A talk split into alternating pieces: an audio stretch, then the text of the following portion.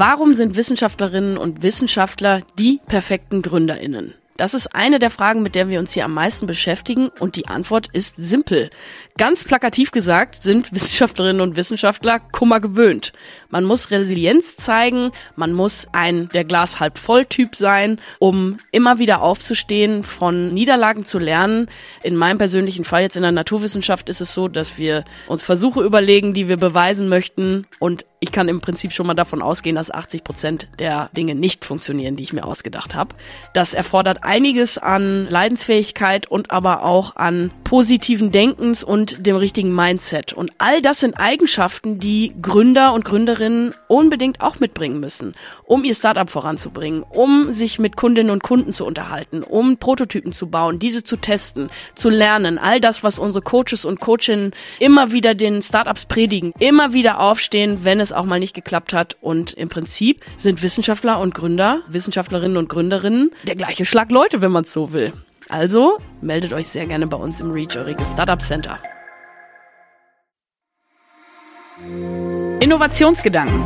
Der Podcast für die Ideen von morgen vom Reach Euregio Startup Center.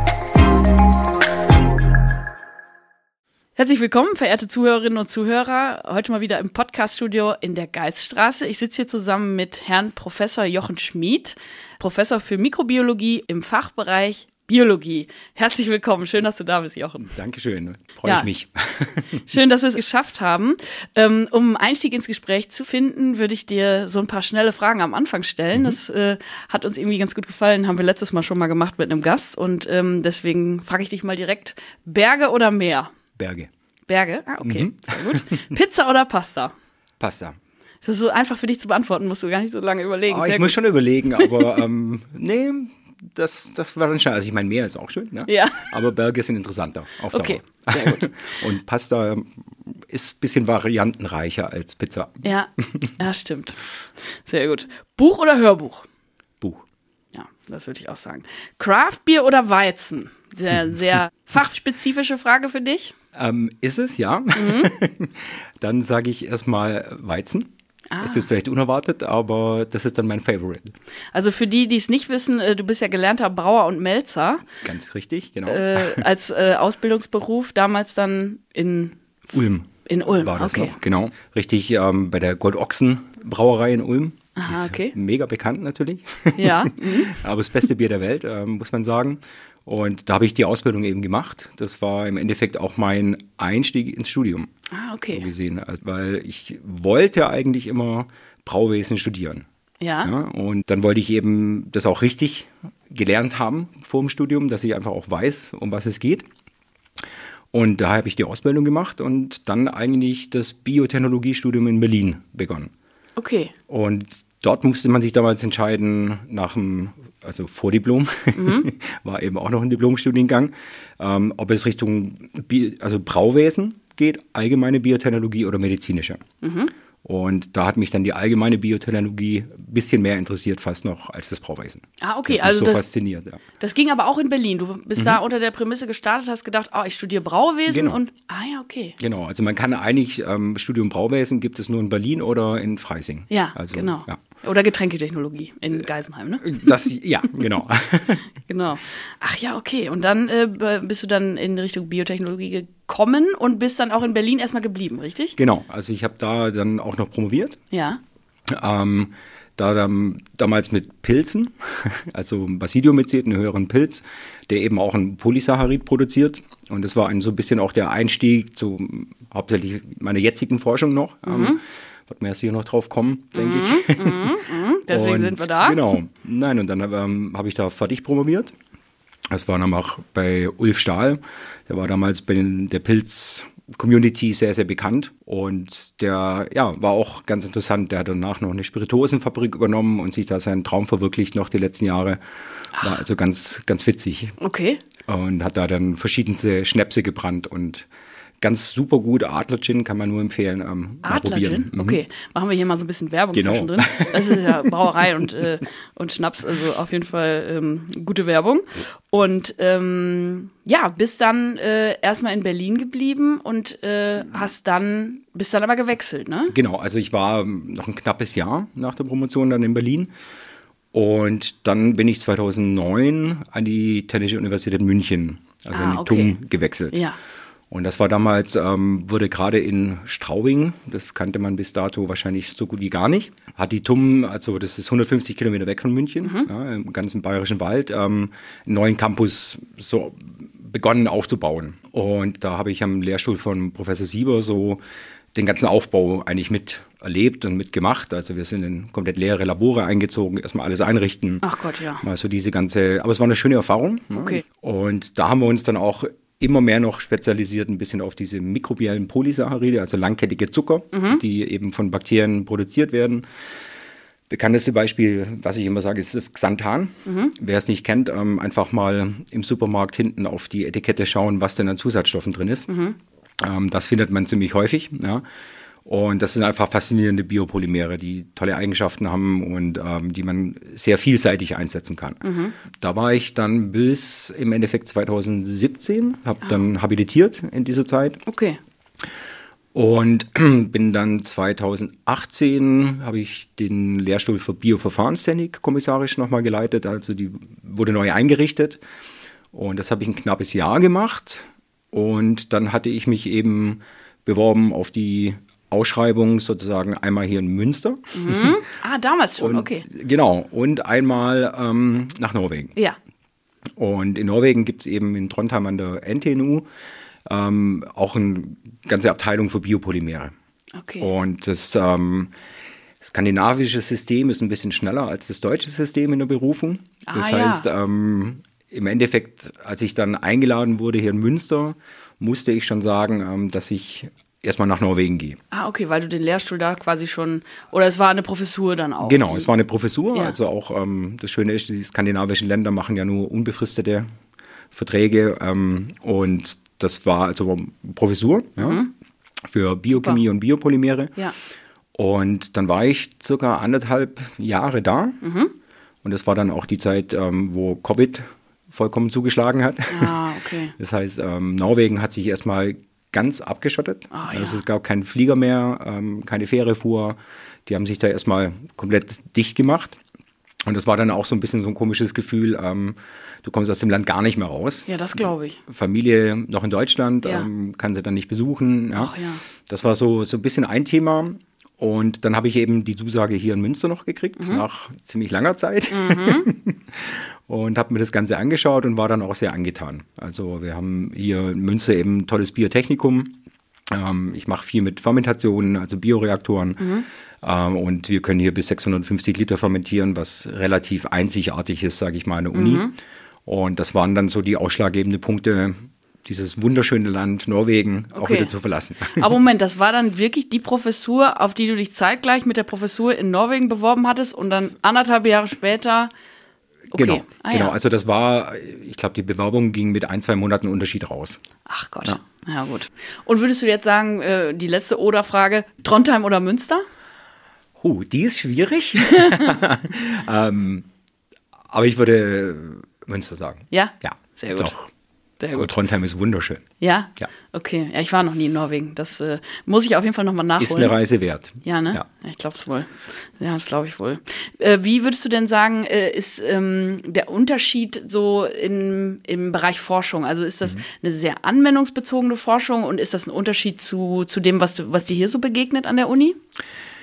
Ähm, also ich würde sagen, Norwegen hat schon auch ähm, natürlich klar Grundlagenforschung, wie an jeder Uni natürlich stattfindet, aber es gibt schon einen starken Anwendungsbezug auch. ja. Eben gerade zu den Themen, die, sage ich mal, auch in der Wirtschaft relevant sind. Okay. Ähm, aber klar, ganz normale Grundlagenforschung ist genauso wichtig. Ja? ja, ganz normale Grundlagenforschung. Mhm. Ja. Grundlagenforschung. Ja, ja, ja. Und ähm, aber ich hatte den Eindruck, es ist zeitweise ein bisschen intensiver mit den Firmen. Ähm, ich denke jetzt so durch meine Themen, wir sind auch relativ stark an der Industrie mit dabei, also weil das auch ähm, Produkte sind, die dann wirklich auch eingesetzt werden können, die wir herstellen. Äh, wir haben modifizierte Biopolymere, die bessere oder andere Eigenschaften haben, was es eben sehr interessant macht. Und aber genauso Grundlagenforschung ist natürlich auch ganz wichtig. Aber ich hatte so ein bisschen vielleicht, ja, jetzt so, wenn ich es im Nachhinein betrachte, den Eindruck, dass es vielleicht ein bisschen stärker industriell getrieben ist, sogar in Norwegen. Okay. Und du bist jetzt aber hier auch äh, so frei zu sagen, ich möchte trotzdem diese Unternehmenskooperationen, die du dann ja wahrscheinlich hast, äh, weiterführen und äh, kannst dich da auch so ausleben, wenn man es so will? Äh, ja, also mhm. ich meine, das, das ist ja ähm, einfach, kommt auf die Themen drauf an, die ja. man bearbeitet. Ähm, ob es jetzt dann, sage ich mal, DFG gefördert ist, das ja, ist mehr die Grundlage normalerweise. Mhm. Wir haben auch viele Projekte, die mit dem BMBF kommen, wo zeitweise ja auch Firmenbeteiligung ähm, gewünscht oder, oder erforderlich ist. Mhm. Und dann gibt es natürlich die reinen Industriekooperationen, die mhm. man sozusagen betreibt. Und das entwickelt sich meistens über die Zeit. Mhm. Und wenn man da eine gute Kooperation hat, dann kann man auch längere Projekte eben haben mit der Industrie. Ja, klar. Und also die Möglichkeiten, äh, die stehen einem offen. Ja. ja also ja. das kommt das auf das Thema ich. an. Also mich, also mich ganz persönlich begeistert das immer sehr. Also wenn man irgendwie so einen, so einen Anwendungsbezug hat und wenn man dann irgendwie ähm, weiß, wofür man es macht und das ist dann irgendwie, ich meine, wie du schon gesagt hast, Grundlagenforschung ist natürlich auch wahnsinnig wichtig und ohne die geht es nicht. Aber ja. ähm, wenn man hinterher dann irgendwie noch äh, das irgendwie weitergeben kann, so ne? Also für mich ist es sogar immer schwierig zu sagen, was ist denn Grundlagenforschung ja. und was ist angewandte Forschung. Ja. Ähm, natürlich muss ich die Vorgänge prinzipiell verstehen, ja, damit ich sie auch anwenden kann. Also daher, ich bin gar kein so ein Freund, das so klar zu trennen. Ja. Aber das ist sicherlich was, was ähm, auch den Studierenden einfach ähm, gefällt, ne? wenn man ein Thema hat, wo man weiß, das könnte mal in eine Anwendung kommen oder ich habe was in der Hand, was ich wirklich angucken kann oder weiß, ähm, damit mhm. kann ich das und das machen. Ja, ja. das wäre jetzt auch meine nächste Frage gewesen. Also glaube ich wohl, dass, dass, dass das sehr viele Studierende interessant finden und sich dann dafür begeistern. Also wir können uns nicht beschweren, das dass wir schön. keine Anfragen haben. Das, das glaube ich wohl. Aber wie ist das mit diesem Biotechnikum? Kannst du das vielleicht noch mal ein bisschen erzählen, bitte? Also dieses, ähm, ich dürfte da jetzt dann auch hinkommen und irgendwas ausprobieren, wenn ich, wenn ich wollte? Oder ginge das, äh, ginge das auch? Also ähm, es ist natürlich Sicherheitsstufe 1 vom Gentechnikgesetz. Das heißt, ähm, so ganz einfach ist es erstmal nicht. Ja. ja? Ähm, wir haben jetzt stark renoviert, sage ich mal, also wirklich auch ähm, investiert, um einfach das Ganze zu modernisieren. Und wir sind ja gerade mit dem REACH da auch dabei, ja. ähm, unser Island mhm. ähm, aufzubauen. Das heißt also, dass wir eigentlich das wirklich auch ermöglichen wollen, wenn jemand eine Idee hat, die er im Labor umsetzen will und so den Proof of Principle braucht, mhm. um zu zeigen, das Verfahren funktioniert und eben vielleicht einen Bioreaktor braucht, ähm, dass wir das dann auch wirklich öffnen und gemeinsam dann eben ähm, bearbeiten mhm. und zeigen, dass das geht. Also, weil ich denke immer, so die Ausgründung aus der Biologie, Biotechnologie ähm, ist meistens schwierig und kostenintensiv. Das mhm. ist einfach so ein Problem. Und das schreckt viele dann auch ab. Und da wollen wir eben versuchen, uns da ein bisschen zu öffnen und auch den Schrecken zu nehmen und zu sagen, okay, komm, wir versuchen das mal gemeinsam und ähm, unterstützen dabei. Das ist so die Idee, die wir ja da ja. ein bisschen verfolgen. Ja, das ist richtig super. Also, dass wirklich die Leute kommen können und sich mal ausprobieren dürfen, um genau. dann die Idee voranzutreiben. Ja. Das ist äh, wirklich, finde ich, ein großer Gewinn auf jeden Fall und äh, auch ja eine gute Zusammenarbeit, die wir da schon gestartet haben. Auf jeden Fall. Ähm, ein anderes Thema, wo wir ja auch quasi zusammenarbeiten, ist das große Thema iGEM, ja. äh, die wir auch schon mal hier zu Gast hatten im Podcast, also im, im letzten Jahr mit dem letztjährigen Thema. Hm. Kannst du das noch mal so ein bisschen erzählen und was es auch für dich bedeutet? Du hast das ja hier mitgebracht nach Münster, kann man so sagen, ne? Mitgebracht, ja. Ähm, also das ging eigentlich, mein iGEM-Kontakt ging auch in Norwegen los. Mhm. Das heißt, ähm, iGEM gibt es ja schon ziemlich lange, ja, ist sehr etabliert. Äh, ich finde es einen ganz tollen Wettbewerb, wo es einfach darum geht, dass die Studierenden ihr eigenes Projekt entwickeln, das wirklich im Labor umsetzen, unter Verwendung äh, Methoden äh, aus der synthetischen Biologie. Das mhm. ist ja so das Hauptthema. Vom MIT ist das, äh, das ins Leben gerufen wurde, worden. Genau, vom MIT. Und also das gibt es wirklich jetzt schon recht lange und ist international. Also letztes Mal waren es, glaube ich, 350, 360 Teams weltweit. Boah. Und da hatte ich eben, ich habe das immer schon verfolgt, ja, und ähm, in Norwegen war es dann so, dass es eigentlich an der NTNU immer ein Team gab. Und der Kollege, der das immer betreut hat, der meinte so, er will es dieses Jahr nicht mehr machen, es ah. ist ihm zu viel Arbeit okay. und ob ich das nicht machen will. Und da habe ich gleich gesagt, sehr gerne. Ja. ja. Und wir haben das auch gestartet. Dann lief das natürlich in ähm, den Lockdown mit rein. Und dann durften im Prinzip die iCham-Mitglieder nicht mehr ins Labor, weil die Priorität lag bei den Doktoranden und Masteranden. Ah ja, klar. Und dann hat das Team damals gesagt, so, ähm, okay, dann machen sie es nicht, weil das nur die halbe Erfahrung ist, die sie mitnehmen. Mhm. Also die müssen ja im Prinzip ähm, fast fünf bis sechs Monate im Labor stehen. So mhm. ist die Idee, um ihre Projektidee zu verwirklichen. Die ja. ist ja immer sehr anwendungsbezogen. Letztes Jahr war es ja äh, ein Stoff, der Borkenkäfer quasi verjagen sollte. Genau. Dieses Jahr geht es, glaube ich, um Bienen, ne? Genau. Ja. Genau. Also, also das heißt, man. Sehr man bürgernah. Es ist sehr bürgernah. Es mhm. muss immer, also Zielsetzung ist, ein regionales, aber auch internationales Problem zu lösen. Ah ja, okay. Und ähm, dann eben haben wir letztes Jahr dann endlich gesagt, so jetzt ähm, habe ich mich eingelebt in Münster mhm. ähm, und ich wollte das eigentlich unbedingt an den Start bringen und dann habe ich das mal so ein bisschen fallen lassen und dann ging es auch ganz schnell, dass dann auch ein paar Studierende auf mich zukamen. Mhm. Und dann haben wir gesagt, okay, dann gehen wir das mal an und gucken, wie das in Münster so ankommt bei den Studierenden.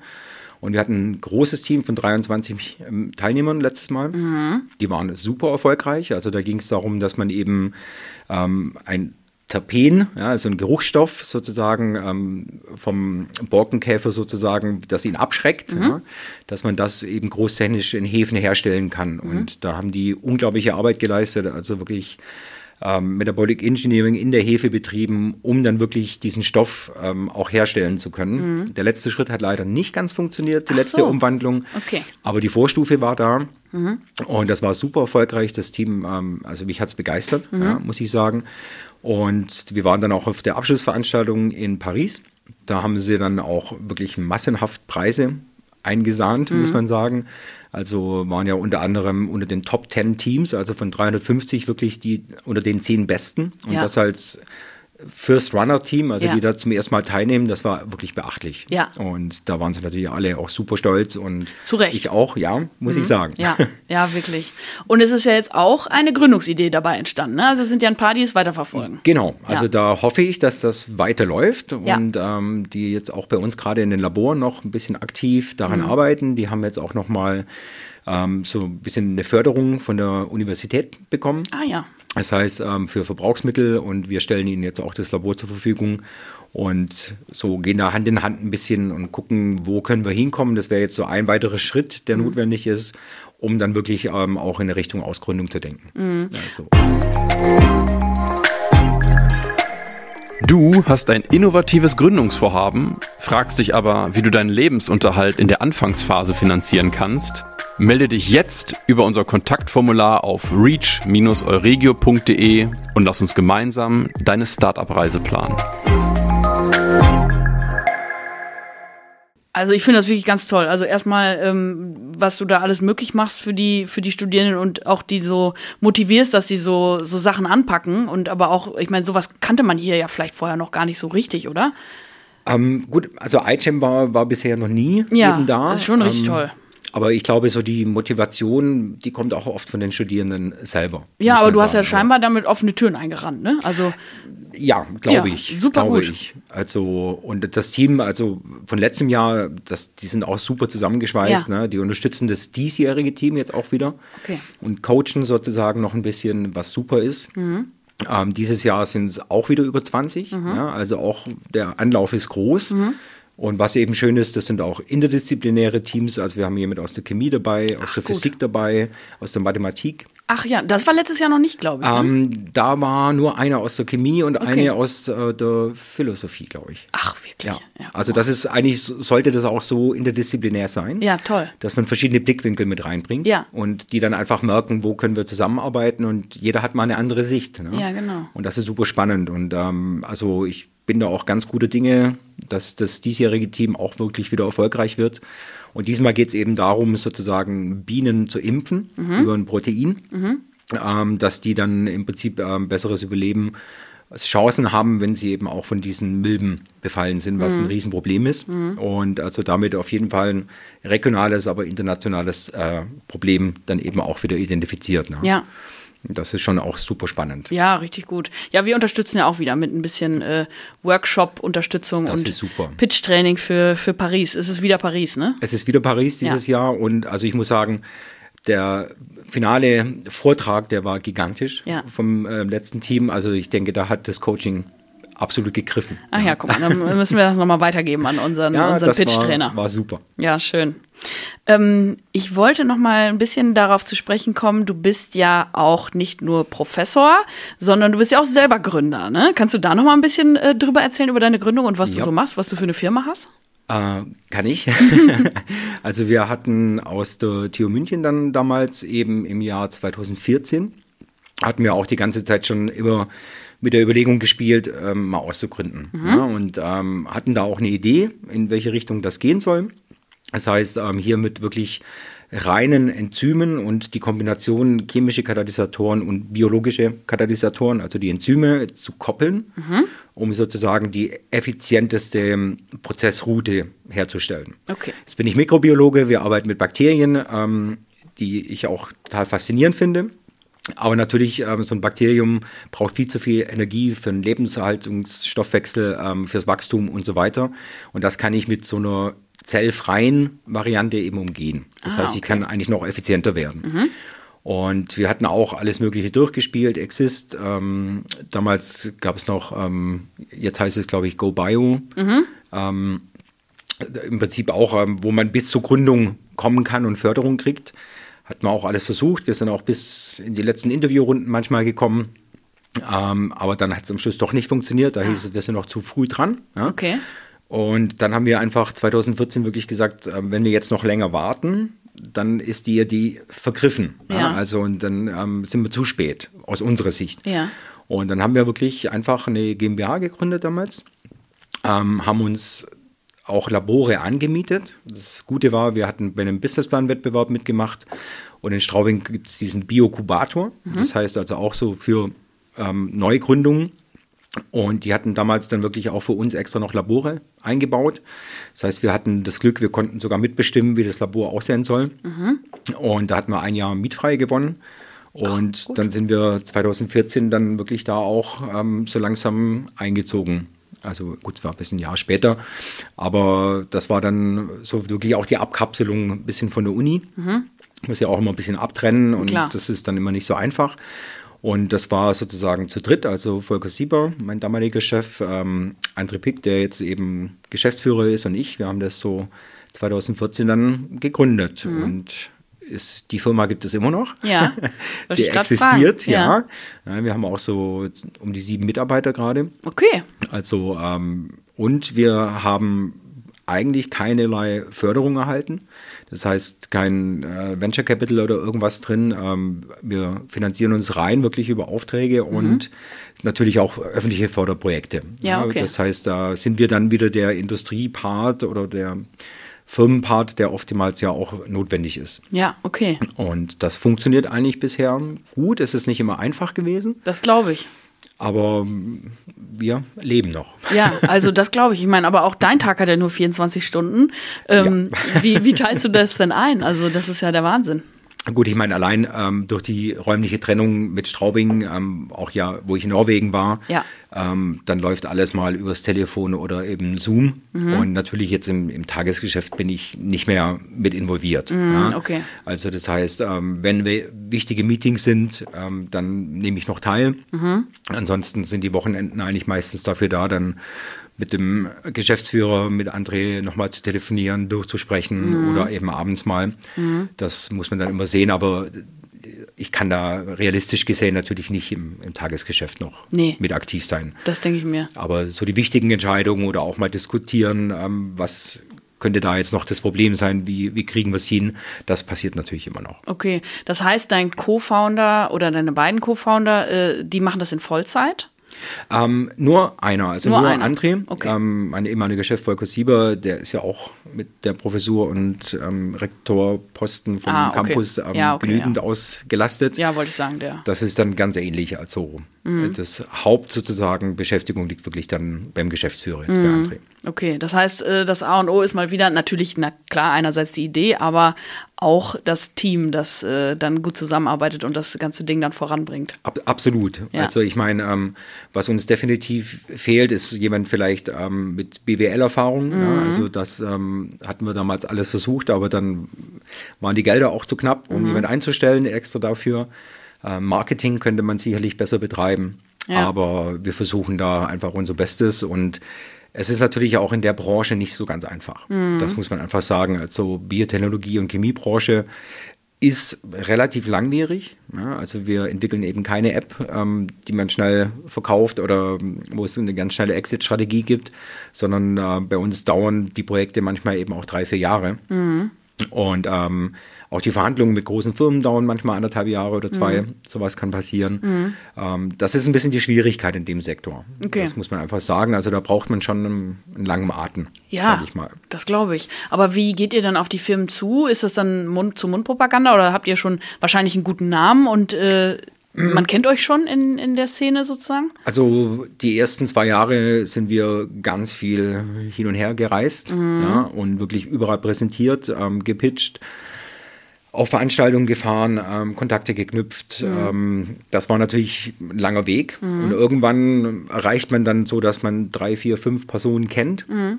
die dann ähm, vielleicht auch wieder da mal ein bisschen gucken, wer braucht vielleicht gerade was. Ähm, also jetzt ohne, dass es professionell läuft, ja. Mhm.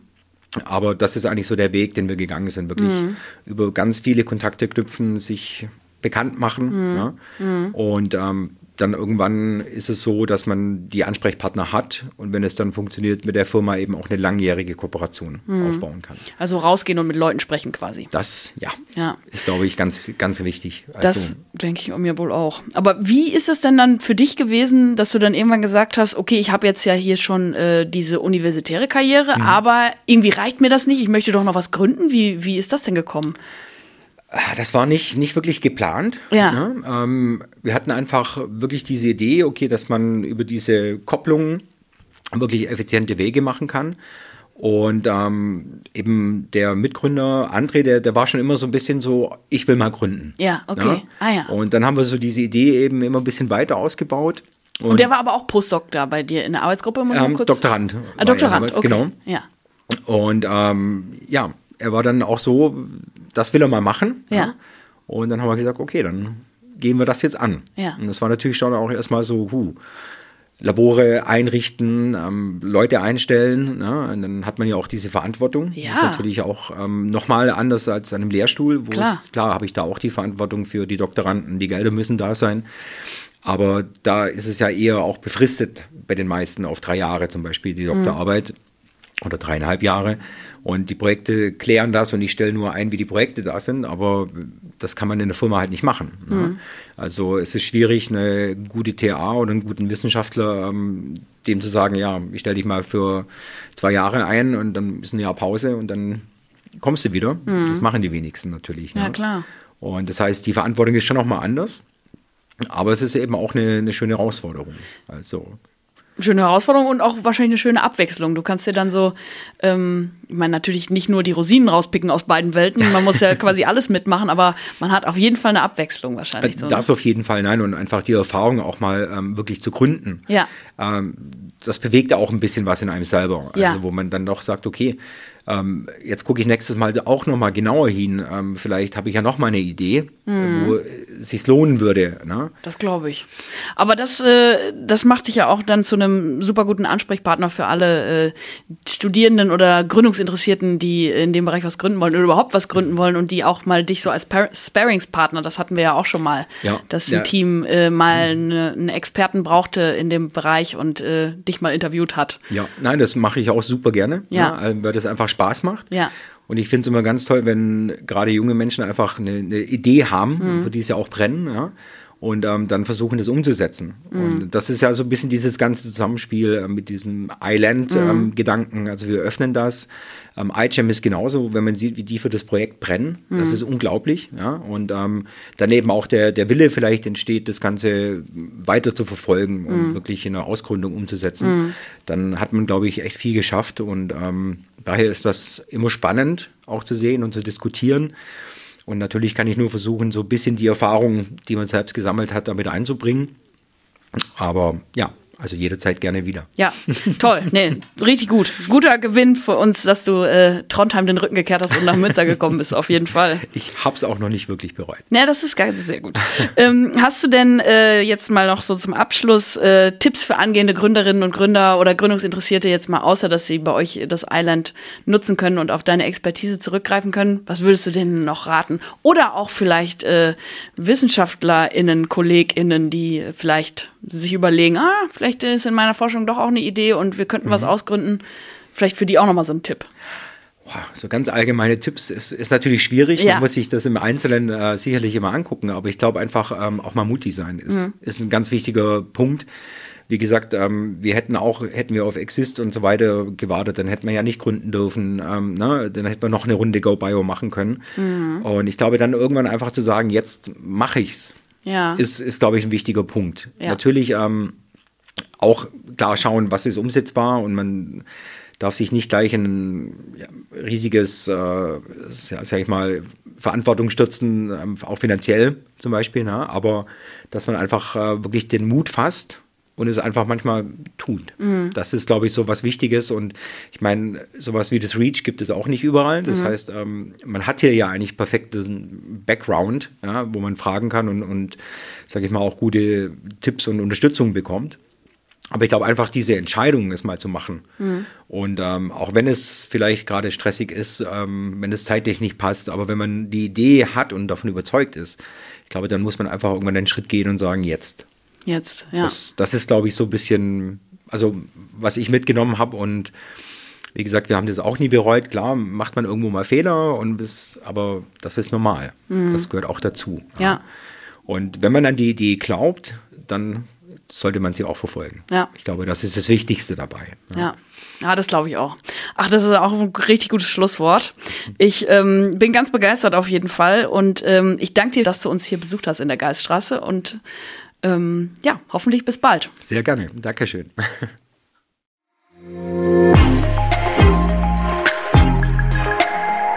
Der Reach Podcast From Science to Startup.